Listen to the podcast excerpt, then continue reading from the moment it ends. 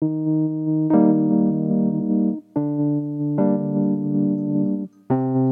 sociale.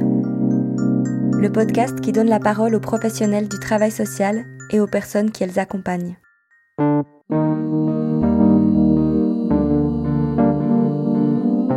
Je suis Mathilde et je réalise ce podcast pour Avenir Social.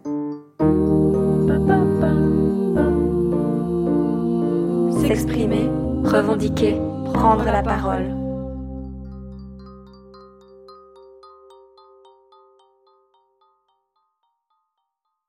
À Lausanne, le Centre socioculturel Pôle Sud propose une semaine sur deux une activité nommée Parentalité queer, féministe et complice.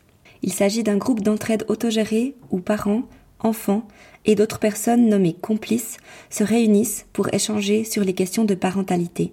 Ce groupe vise à rompre l'isolement parental et offrir des moments de convivialité adaptés aux adultes et aux enfants, créer des espaces de discussion pour déconstruire les notions de famille et de parentalité, s'engager pour rendre accessibles les espaces militants, notamment à travers l'accueil des enfants pendant des moments de lutte, manifestations, réunions, festivals, etc. La posture queer féministe suppose un cadre critique face à la société hétéronormée capitaliste. Dans la description du groupe sur le site internet du Centre Pôle Sud, on peut lire, je cite, La parentalité accentue les inégalités de genre. Les femmes, en devenant parentes, se rendent compte de façon inattendue et violente de toutes les injonctions qui pèsent sur elles et des inégalités provoquées par l'organisation actuelle de la parentalité.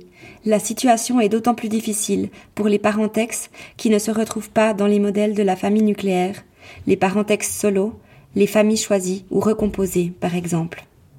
D'autre part, il peut être difficile d'imaginer d'autres façons de faire famille. Pour concevoir et élever des enfants, une seule configuration semble possible, un homme et une femme cisgenre en couple monogame. Tous les écarts à cette norme sont souvent proscrits, comme le rappellent les critiques incessantes adressées aux familles homoparentales ou les commentaires scandalisés qui s'élèvent dès qu'on évoque les parentalités trans. Pourtant, la parentalité queer s'exerce et même très bien. Et ce qu'elle nous montre, c'est que la répartition genrée des rôles dans la parentalité n'a rien de naturel. Alors, lors des rencontres de ce groupe, un espace est créé pour un échange, surtout entre personnes qui font famille autrement.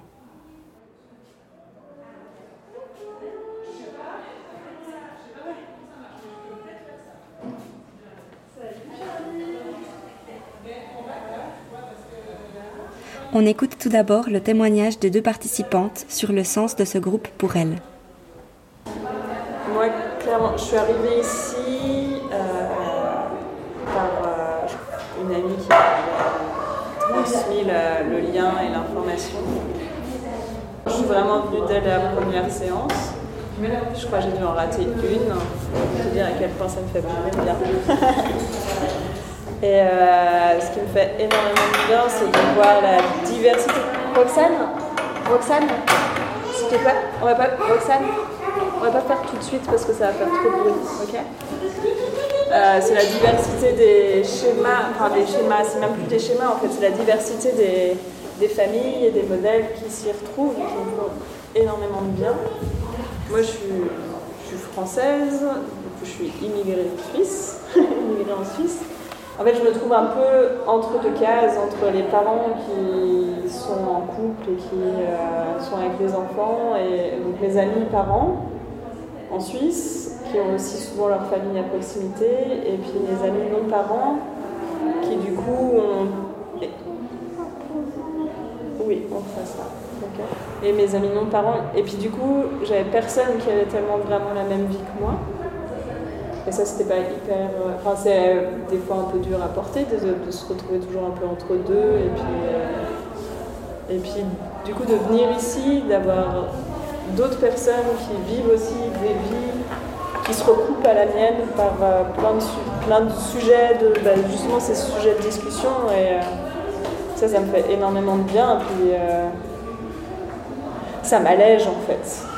Ça m'allège de ce poids de se dire que t'es pas tout à fait pareil que bah merde, t'as raté le, pacte social de élever ton enfant en couple avec son papa et euh, ça t'enlève pas mal de. Enfin, moi, ça m'enlève beaucoup de culpabilité aussi de, de, ce, de ce schéma familial euh, qu'on t'a inculqué depuis l'enfance que tu vis pas. Et puis, je crois que c'est ça que je, que je, trouve ici. C'est pour, moi, c'est aussi le, le fait de se retrouver non seulement entre, parents et sur des questions de parentalité, mais aussi euh, avec des personnes queer et dans un espace euh, ouvert à ces questions, euh, qui, était, qui, était, vraiment intéressant et important. C'est une amie qui m'a parlé du groupe que je lui ai annoncé la transidentité de ma femme. Et puis, je trouve que ça ça soulage d'un d'un masque, d'un effort, d'un poids de départ dans la conversation où il y a beaucoup de choses qu'il n'y a pas besoin de justifier pour commencer une conversation de fond ici. Donc, euh, on, est d'accord sur beaucoup de choses de base. Euh, et puis, ça permet d'aller un peu en finesse sur nos questionnements sur la parentalité, mais en toute sécurité en fait. Euh, je trouve ça extrêmement précieux que, cet espace existe, même si euh, dans mon modèle familial, on est déjà en questionnement tout le temps sur ces questions-là. Euh, ça fait extrêmement de bien de se trouver dans un lieu avec d'autres humains qui sont ouvert à ces discussions et puis de, se, sentir à l'aise, de prendre la parole aussi. Bah, je trouve que c'est aussi un super espace pour les enfants. Euh, voilà, notre fils il fait l'école à la maison et puis euh, on, doit, on doit indiquer euh, quelles sont ses activités de socialisation.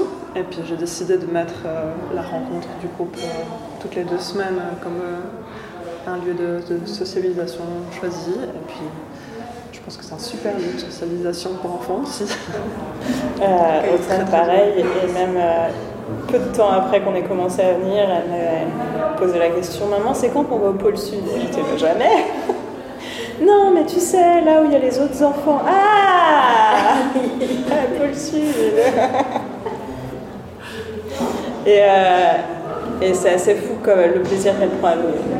Et je crois que c'est vraiment, euh, c'est vraiment ce qui m'a permis de venir aussi fréquemment et de l'intégrer à ce point dans mon calendrier. C'est parce que bah, elle y a complètement sa place en fait. Ça, c'est trop chouette. en tout cas, moi, ça me touche. Trouve que ça aille mieux parce que justement, le fait qu'on puisse avoir une activité qui, pour moi, est très politique et en même temps très soin et en même temps tout à fait accessible aux enfants c'est tellement rare. Je trouve ça super rare. Et du coup, quand Elise m'a dit que ça existait, j'étais comme tellement contente, même de ne pas y participer, mais juste de savoir que ça existe. Je rajouterais intime, comme euh, moi des fois je suis hyper touchée des témoignages qui sont échangés ici et je me sens juste hyper privilégiée de les entendre. Et euh, c'est pour moi hyper important d'y prendre soin. Et euh, je trouve c'est vraiment hyper aussi. Enfin, moi en tout cas, je dis des choses hyper intimes et puis. Euh.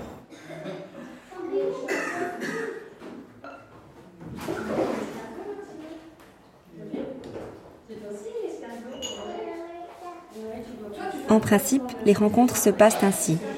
On arrive vers 17h30, une personne complice prend la charge d'une partie des enfants sont entendus par complices des personnes qui ne sont pas parentes elles-mêmes, mais qui participent au questionnement au sein de ce groupe et parfois partagent aussi leur propre quotidien avec des parents et ou avec des enfants.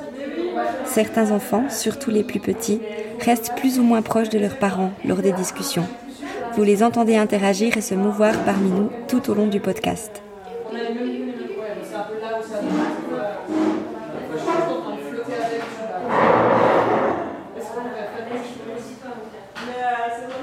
On s'installe sur des chaises, en cercle, on se présente. Prénom, pronom et lien avec ce groupe. Puis, on procède collectivement au choix des thèmes de la soirée et on se sépare en petits groupes de discussion durant un peu plus d'une heure. Je parle au on, vous l'avez peut-être remarqué. c'est que cet épisode du podcast est un peu spécial puisque j'y ai participé comme public cible également. Oui, je suis maman d'une petite personne de 1 an avec laquelle j'apprends aussi à vivre ma parentalité. Euh, bon, je vais pas faire toute l'intro parce que toutes les personnes qui sont là sont déjà venues, mais je suis pas sûre que toutes les personnes qui sont là ont rencontré les unes et les autres euh, personnes. Donc je vous propose qu'on fasse peut-être euh, un petit tour prénom, pronom et qu'est-ce qui nous amène. La personne que vous venez d'entendre est Elise Magnona. C'est l'initiatrice du groupe de parole. Elle travaille comme animatrice socioculturelle chez Pôle Sud et a elle-même une fille qui participe aussi à cette soirée au sein du groupe d'enfants. Bon, tout le monde a voté, c'est bon Du coup, les trois sujets du jour sont place des enfants dans les espaces militants, gérer ses propres émotions face aux enfants, rôle des complices. Euh, je pense que trois groupes, c'est, tout est possible déjà. Enfin, en fait, s'il y a d'autres trucs où vous voulez être juste euh, ben, je vois, et à part en solo, vous êtes possiblement, je ne sais pas si c'est vous qui avez parlé, vu qu'il avait voté ou pas, mais en fait c'est possible de faire une discussion à deux. C'est, vraiment... Je crois que c'est moi qui ai mis les deux carrés. ok, voilà. Bah, voilà. je savais, j'ai, pardon, j'ai fait des présomptions absolument fausses, c'est super. Enfin, juste pour dire que c'est toujours possible de faire des discussions en plus petits groupes. Moi, je pense que si on est 10, en tout cas, minimum deux groupes, éventuellement trois, ça dépend un peu de ce que vous avez envie.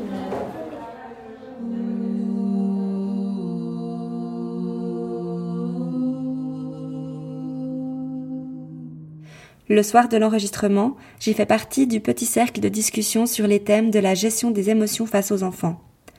Vous entendrez donc, dans la suite de ce podcast, des bribes choisies de cette discussion intimiste sur des questions comme Comment faire lorsque je craque et explose en larmes alors que je suis seule avec mon enfant?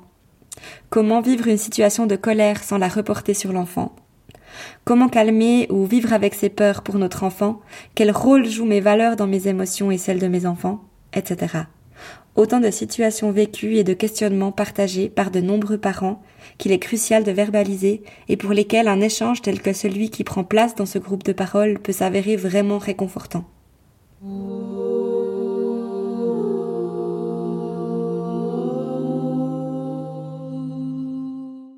Ça m'a parlé parce que j'ai justement eu une expérience assez compliquée la semaine dernière mm. où je me suis retrouvée euh, en larmes devant Charlie pendant toute une soirée. Et du coup, euh, du coup, je me suis dit comment je fais dans ces cas-là? Mm. Surtout que euh, bah, moi, je suis en maman solo, donc il n'y avait pas vraiment quelqu'un qui pouvait prendre la charge directement après. Et ouais, comment on fait dans ces cas-là pour les gérer? Est-ce que moi j'ai pris parti de lui expliquer, de lui dire ce qui n'allait pas être, mais je ne peux pas tout lui dire non plus. Mais c'est vrai que c'était hyper compliqué de me dire d'arriver à faire le rôle et qu'elle ne soit pas perturbée, essayer de lui faire comprendre. J'avais aucune idée et j'étais complètement déboussolée à ce moment-là. Et euh, bon, heureusement, j'ai une copine que j'ai appelée qui est venue me porter un peu secours. Mais on fait comment en général dans ces cas-là? Vous avez des tips des... Parce que là, c'est vraiment. Euh, mais euh, c'est intéressant ce que tu disais parce que c'était l'autre jour, j'ai vu un film sur Netflix qui s'appelle Nowhere qui parle d'une femme qui est enceinte qui se retrouve toute seule dans un conteneur au de la mer. Bref. Mais j'ai trouvé intéressant parce qu'elle accouche, elle se retrouve seule avec son bébé et elle pète un câble. Et je me suis ça croit que c'est une femme qui a réalisé tout le jardin, parce que je trouvais que c'était hyper réaliste dans le fait qu'on se retrouve seul face à ce bébé, et puis effectivement, on va même être énervé que le bébé pleure, euh, se retrouver en larmes, et, moi quand ça m'est arrivé, euh, ben, j'ai pareil, j'ai appelé une amie euh, qui habite pas loin et qui pour et puis à ce moment-là, puis c'est arrivé trois fois euh, vraiment j'ai eu besoin d'appeler quelqu'un et dire Et c'était dû à une expérience ou à la surcharge d'être parent C'était vraiment au tout début, hein, ces fois-là. Et là, euh, je pense c'est un mélange d'incompréhension, le fait qu'elle pleurait, que je ne savais pas quoi faire pour la calmer, que, que je pense pas dans le retour de la clinique, que enfin, sans dans tous tes états, tu, vas te sentir utile, tu vas te remettre en question dans ta capacité. Et, euh, et, je ressentais aussi de l'énervement. Euh, du coup, bah, pareil, bah, tu n'as pas envie de, le retranscrire. Et puis, tu, ouais, c'était submergé, en fait, je pense, par plein d'émotions. Bah, du coup, Amel, pour l'instant, elle a un. Et moi, je suis depuis l'adolescence quand même assez dans une phase où ça m'arrive souvent de craquer en larmes. Et ce que je me pose comme question, c'est un peu à quel point la répétition, ça peut être aussi compliqué pour l'enfant. Et du coup, vu qu'au début, j'étais aussi dans cette attitude de ah ben c'est pas grave, euh, elle me voit pleurer, je lui explique que c'est parce que je suis trop fatiguée et que je suis triste en même temps et que ça peut arriver, mais que c'est absolument pas de sa responsabilité. Mais maintenant, j'ai l'impression que ça fait une année que ça arrive régulièrement, je commence un peu à me sentir coupable que ça arrive encore et du coup ça m'est arrivé d'avoir envie qu'elle voit pas que je sois dans cet état. Et en même temps, je vis en coloc et j'arrive et, en coloc et aussi avec l'autre parent d'Annelle et j'arrive quand même pas encore vraiment à aller vers quelqu'un et à dire et en fait là je vais craquer. Est-ce que tu peux vite être avec Anaël puis aller pleurer 5 minutes puis revenir? Alors qu'en fait c'est un peu ça. C'est comme si pour la protéger j'avais envie de dire à quelqu'un tu peux 5 minutes, je vais vite pleurer dans les toilettes puis je reviens puis c'est bon. Ouais, moi je trouve que demander de l'aide, c'est tellement difficile que c'est la chose presque la plus dure en fait qu'on a à faire. Je sais même pas si c'est juste lié au fait d'être parent, mais c'est juste demander de l'aide, en fait, accepter justement nos limites et puis dire bon, en fait, j'arrive pas, moi j'ai vraiment beaucoup de mal à ça. Et euh, après, moi, ma crainte, c'est plus que elle, elle prenne la responsabilité que j'aille bien. Et ça, ça me dans ces moments-là, j'ai pas ça m'inquiète plus tellement qu'elle le voit, mais plus qu'est-ce qu'elle va mettre en place pour me protéger. Et puis moi, je suis séparée du papa, puis on n'a pas du tout la même gestion des choses. Et des fois, j'ai peur aussi qu'elle protège son père. Moi, je suis beaucoup moins inquiète quand même. non, mais il y a vraiment des fois où je me dis, bah, quelle est sa part de choix et de place d'enfant, et quelle est la part où elle euh, pallie à nos manquements, et euh, où elle est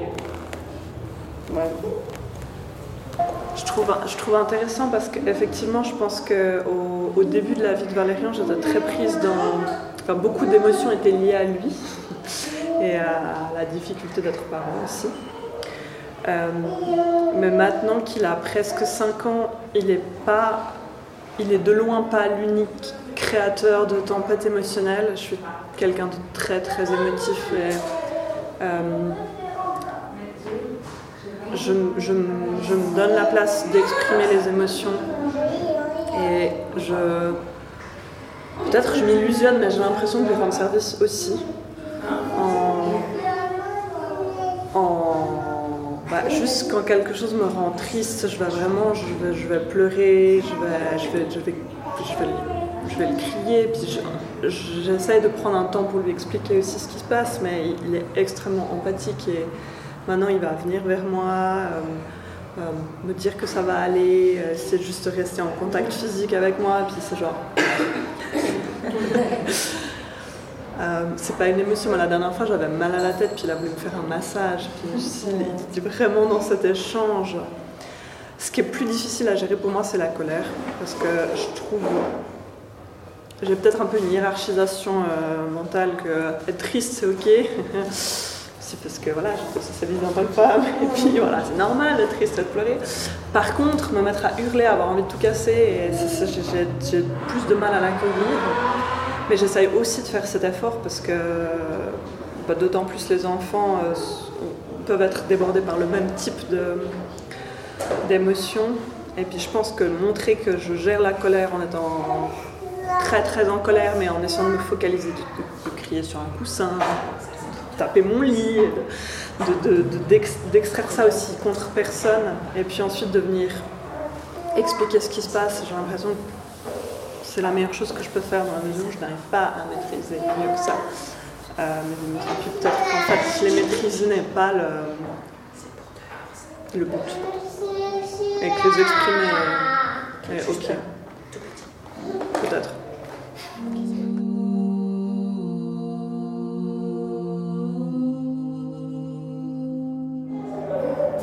Oui, moi ça m'est arrivé plusieurs fois aussi, même une fois, de, ne voulait pas faire la sieste, puis moi j'étais vraiment dû lui crier dessus qu'il fallait qu'elle dorme.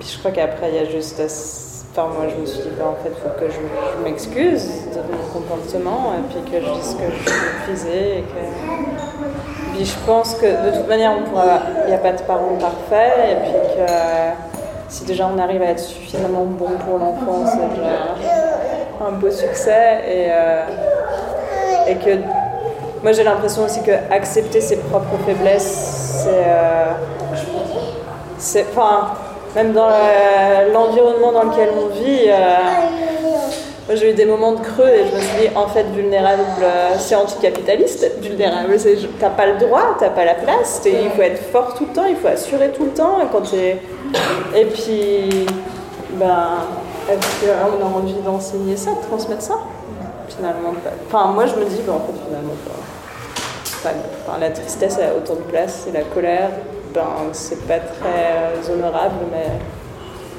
c'est là, en fait.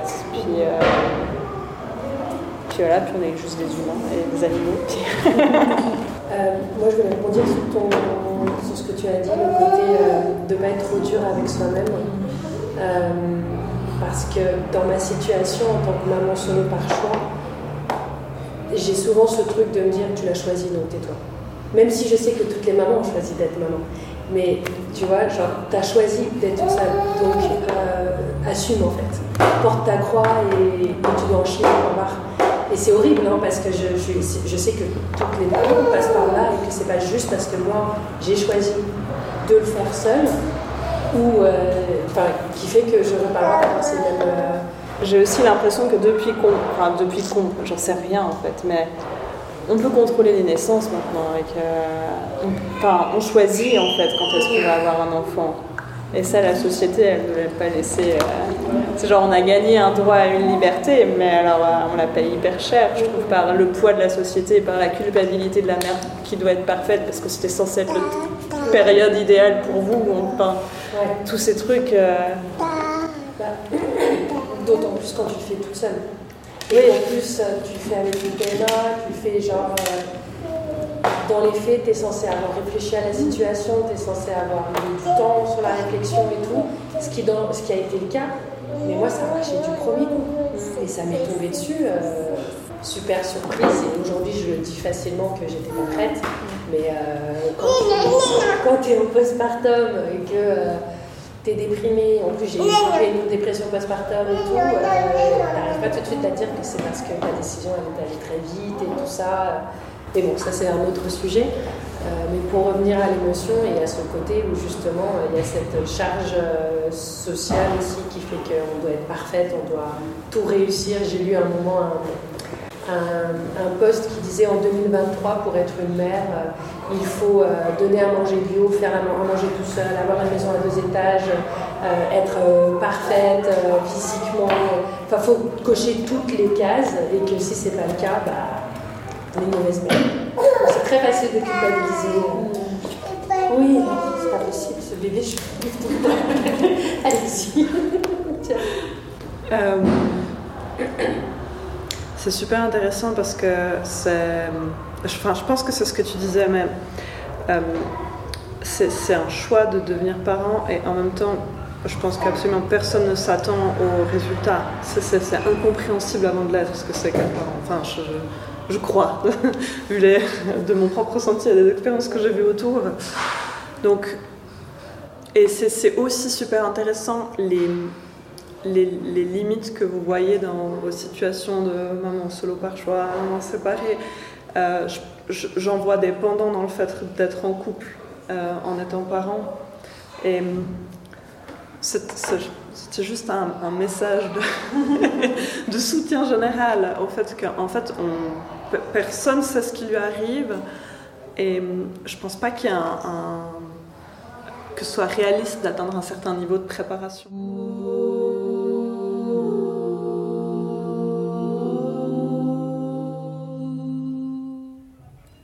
Ensuite, on a pris le temps de discuter plus particulièrement d'une émotion en particulier, la peur. En fait, la peur, je pense que c'est une émotion euh, hyper dure à exprimer parce qu'elle est rarement euh, euh, explosive comme la tristesse ou la colère.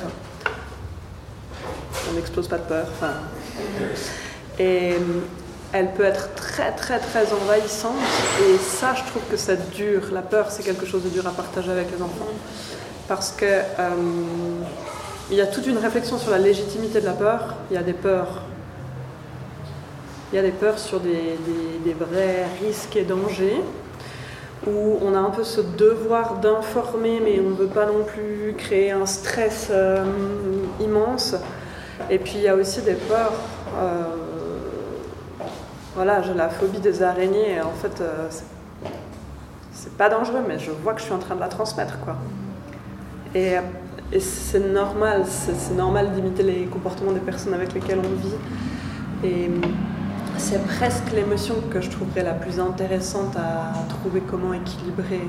Parce que, parce que j'ai l'impression qu'elle est plus délétère à long terme parce qu'elle peut, peut rester sous forme d'angoisse, la peur. Et puis,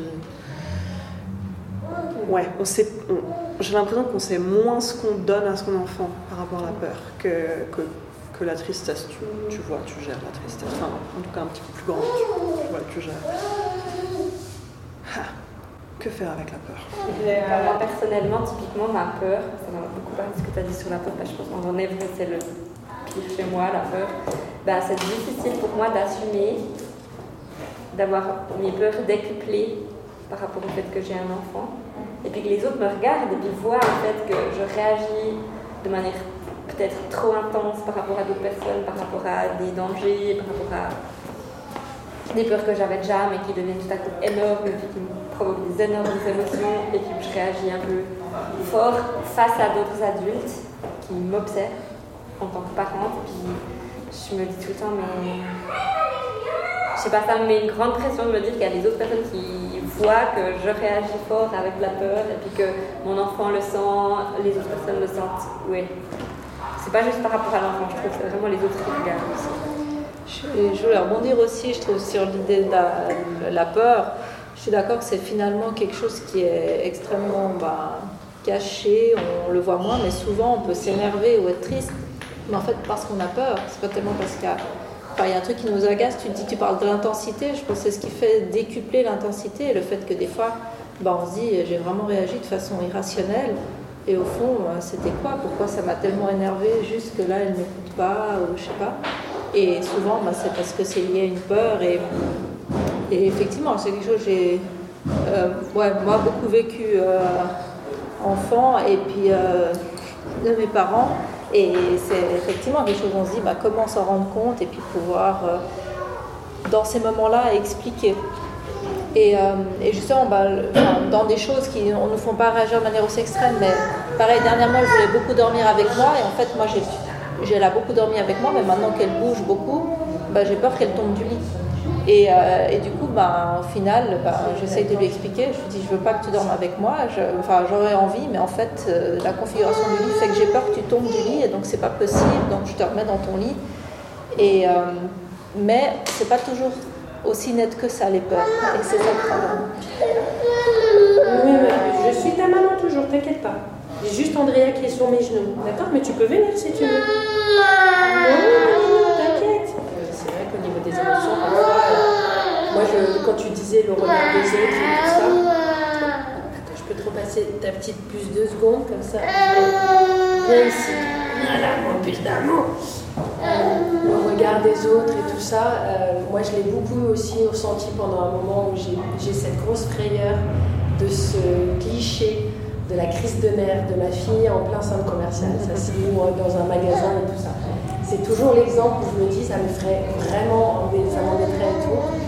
Et au final, euh, ouais, au final, quand tu sais comment tu vas réagir, quand tu commences à te connaître et, à essayer de régler un peu tes émotions toi-même, ça peut aider. Mais il y a aussi ce côté où moi j'ai pris parti de verbaliser, de verbaliser à ma fille très fort ce que je disais pour que les gens autour comprennent. et du coup, je dis Ah oui, ah bah, t'es frustrée, euh, c'est comme ça. Et c'est comme si, je, donc je parle à ma fille de toute façon, mais au moins les gens autour ils se disent Bah, je sais ce qui se passe, je contrôle, laissez-moi tranquille. Donc euh, voilà, c'était ma petite technique pour euh, te répondre au côté ce que pensent les autres.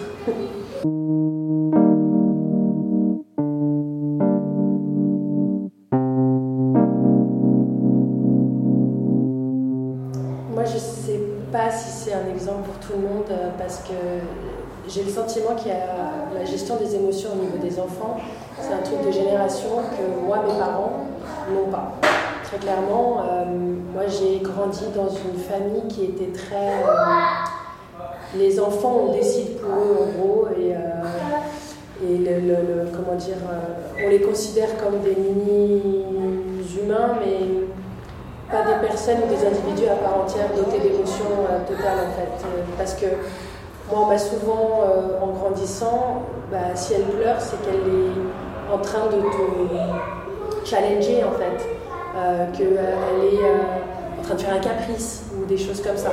Je ne sais pas si vous avez eu la même chose en grandissant, mais moi j'ai un, rapport à l'émotion qui n'est pas du tout, à la gestion d'émotion qui n'est pas du tout pareil de ce que j'ai appris en grandissant qui est d'ailleurs toute une reconstruction aujourd'hui, euh, parce que moi, je n'avais pas cette, euh, cette possibilité, comme j'offre aujourd'hui à Charlie, de s'exprimer au niveau des émotions, de dire que c'est OK, qu'elle a le droit d'être en colère, qu'elle a le droit. La seule règle, c'est tu as le droit d'être en colère, mais tu ne te fais pas de mal, ni de mal aux autres. voilà, par exemple. Exactement, donne-moi une plaque à ce moment-là, merci. Mais, euh, mais voilà, en fait, c'est des choses que moi, j'ai pas du tout appris, en tout cas, j'en ai pas du tout le souvenir qu'on avait cette possibilité d'exprimer euh, les émotions et que c'était OK. Donc c'est vrai que quand on arrive aujourd'hui à être parent, on est obligé de tout déconstruire, parce que moi, il est hors de question que je fasse la même chose que les parents ont pu faire.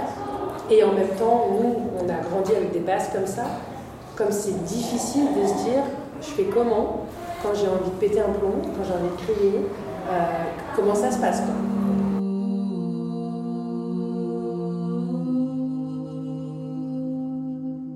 trouve beaucoup plus que c'est un beaucoup plus grand challenge émotionnel de gérer une crise quand elle est liée à une limite du genre j'ai pas, je ne veux pas t'acheter ce jouet parce que tu as déjà assez de jouets et puis parce que j'aime pas qu'on achète des jouets en plastique. Mais en fait, c'est mes choix. Il n'y a pas une limite. En vrai, je pourrais mettre 40 francs puis repartir avec la moissonneuse batteuse. C'est une situation d'hier soir. Euh, mais quand c'est euh, genre euh, que est hyper triste parce qu'il voudrait un yogourt en plus puis on n'a plus de yogourt dans le frigo, bah là en fait c'est très facile. J'ai pas à garder la limite. C'est genre je suis désolée pour toi et je suis en empathie. On n'a plus de yogourt quoi. On peut, je peux te proposer d'autres choses, peut-être pas content, mais ouais, pour moi je me sens beaucoup plus sereine puis j'arrive à aller sans émotion, enfin avec empathie, mais sans euh, sans être moi-même activée en fait. Lui dire que c'est pas comme ça parce que c'est pas possible que quand c'est quelque chose où en fait j'ai un pouvoir de décision sur le fait que ce soit possible ou pas, où là ça m'active énormément qu'il aille contre, j'aimerais tellement qu'il soit tout le temps d'accord avec moi. Tout je me dis c'est bien, il a du caractère. voilà, je me combats. Je sais, ma mère une fois qui m'a dit un jour euh, qu'ils avaient essayé de nous transmettre des valeurs et puis qu'ils espéraient qu'on en ferait quelque chose. Et puis là je me rends compte qu'en vrai, mes limites des fois c'est ça, c'est ben non en fait. Euh, j'ai envie que tu grandisses dans un avenir qui soit viable. Donc euh, le jouet supplémentaire, on va pas, va pas l'acheter. Puis du coup, maintenant, j'essaye de lui expliquer aussi. Et je me suis rendu compte que des fois, presque, euh, elle se calmait plus vite.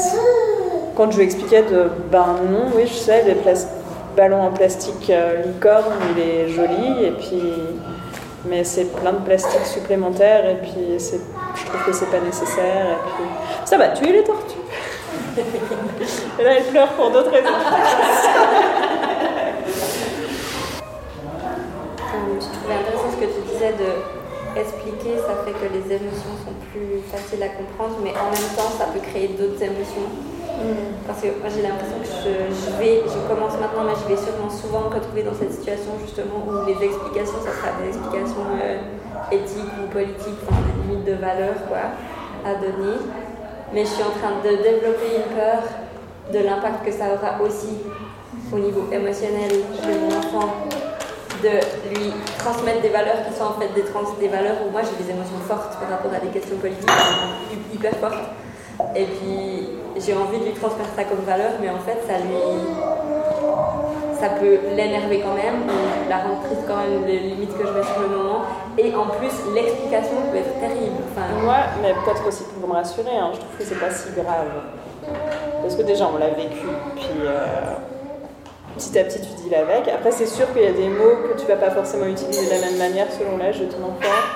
Et pour moi, les émotions sont pas forcément négatives, en fait. De la colère, ou peut-être la seule vraiment négative, ce serait la peur qui nous immobilise, mais de la colère, de, euh, la tristesse. euh, et puis, euh, et puis après, par rapport, notamment pour moi, pour l'anxiété climatique, je, trouve que tu peux la vivre, cette anxiété, malgré tout, avec joie et tu cuisines différemment, tu voyages différemment, tu... et c'est pas pour ça que c'est nul en fait. C'est pas pour ça. Moi j'avais une grosse discussion avec mon frère sur. euh, il me disait mais moi je veux donner de la joie à mes filles et pour moi c'était pas du tout incompatible en fait. C'est pas du tout incompatible d'avoir des valeurs qui sont restrictives certes, euh, mais qui en fait te font créer d'autres trucs que tu n'aurais pas imaginé créer à la base. Ouais, par rapport au fait qu'en fait, il y a de la créativité dans le respect des valeurs qu'on a et les, même, je dirais, les restrictions qu'on se pose par rapport pour respecter nos valeurs. Euh, Peut-être que là, bon, nos enfants sont pas encore euh, adolescents. Voilà, on verra. Mais peut-être que là, on a quand même la chance de,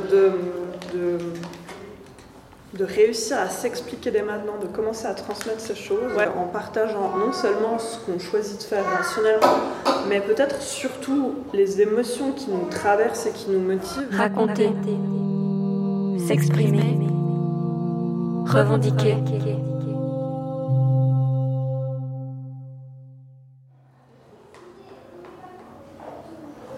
Après, c'est c'est pas forcément facile, je trouve, de, de proposer à, à son enfant l'ensemble des autres points de vue que les nôtres, enfin, que les miens, si je peux arranger. Euh, parce qu'il y en a qui vont vraiment venir heurter très fort euh, de ce que je considère comme du respect euh, de base. Euh, il y a peu de temps, euh, il y a une personne euh, avec qui je travaille, une cliente à moi, euh, qui m'a expliqué qu'elle était, alors elle ne l'a pas dit en ces termes, mais qu'elle était climato-sceptique. Enfin, en fait, qu'elle ne pensait pas que le réchauffement climatique était une réalité. Enfin, que le changement climatique était une réalité. Et euh, je trouve que ça, enfin, ça m'a fait ressentir plein d'émotions. Pas très, pas très agréable, enfin un gros sentiment de trahison. Enfin bon, ça c'était venu après une critique de la transidentité qu'on a aussi très très, encore plus personnellement mal vécu euh, avec Erin, mais je trouve que c'était la couche en plus de. euh, en, en fait, c'est c'est hyper difficile, je trouve, de- d'appréhender le monde dans son dans sa diversité, dans sa réalité diverse et et je trouve délicat d'expliquer sans jugement euh, ces autres points de vue qui existent en fait aussi à nos enfants. ce que je comprends par rapport à ce que tu dis de comment faire comprendre le jugement et les autres, enfin, moi ça me fait penser à une question de comment transmettre la tolérance à son. Et en fait j'ai l'impression que j'ai une optique où en fait j'ai le droit d'être énervée contre des personnes avec qui je ne suis pas d'accord politiquement. Et c'est justement une des émotions, une des colères que mon enfant va avoir, enfin va savoir de moi. Enfin, j'ai des personnes ou des personnalités ou des groupes ou des institutions, je sais pas, la police m'énerve et me fait peur en même temps. Et c'est une émotion hyper forte chez moi. Et en fait, Anaëlle va le savoir.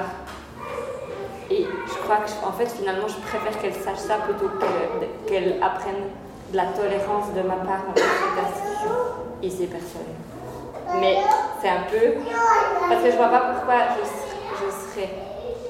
Ouais, par exemple, typiquement les interdictions des jouets en plastique et comme ça, bah, c'est un objet, mais il y a aussi des personnes qui incarnent des réalités. Par exemple, une personne climato-sceptique, j'ai l'impression, expliquer on n'est pas d'accord avec cette personne et énervé contre elle. mais en fait, t'es quand même énervé contre elle. Euh, une fois, j'avais une discussion avec mon psy où je disais que je voulais pas être dans le jugement, mais que des fois, j'arrivais pas. Et puis lui, il m'a dit, non, euh, faut arrêter de se leurrer, on est tout le temps dans le jugement, c'est ce qui nous permet d'être qui on est, en fait. C'est parce que t'as dit que ça, t'étais pas d'accord, et parce que. Donc le jugement, sans jugement, en fait, on- c'est un peu devenu une valeur qu'il faut pas juger tout ça. Puis en fait, ben, on fait tout le temps, puis c'est pas grave. Et puis, euh,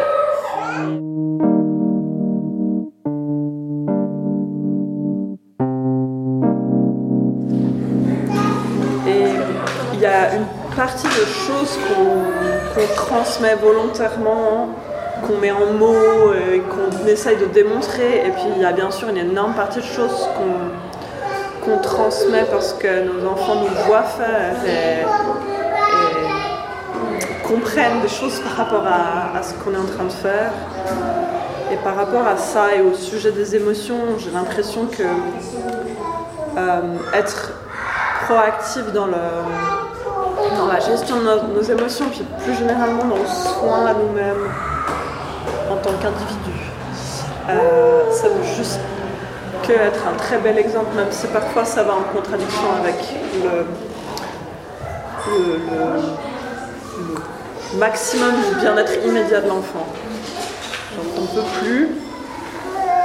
Moi aussi j'en peux plus et puis je vais juste sortir respirer parce qu'en fait euh, c'est comme ça que j'arrive à me soulager et puis voilà tu, tu vas grandir puis tu sauras aussi trouver des techniques pour euh, gérer tes émotions ou pas.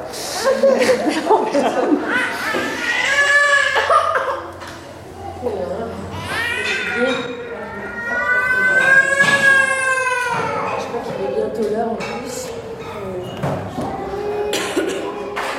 Comment vous, vous- ça se fait normalement souvent, on demande si quelqu'un quelqu'un une personne a quelque chose à rajouter. Des fois, ça déborde complètement sur le repas et puis on n'en finit jamais. Et puis euh, des fois, c'est. La discussion se termine à l'heure où pour tous, enfants comme adultes, elle a assez duré. Puis, place au repas collectif, parce que mener une activité parent-enfant comprend aussi, bien sûr, des questions logistiques comme la nourriture, le matériel de change, de jeu, etc. Pour retirer un peu de charge, mentale et concrète, aux parents dont l'épuisement est souvent l'une des sources de ces émotions qui débordent.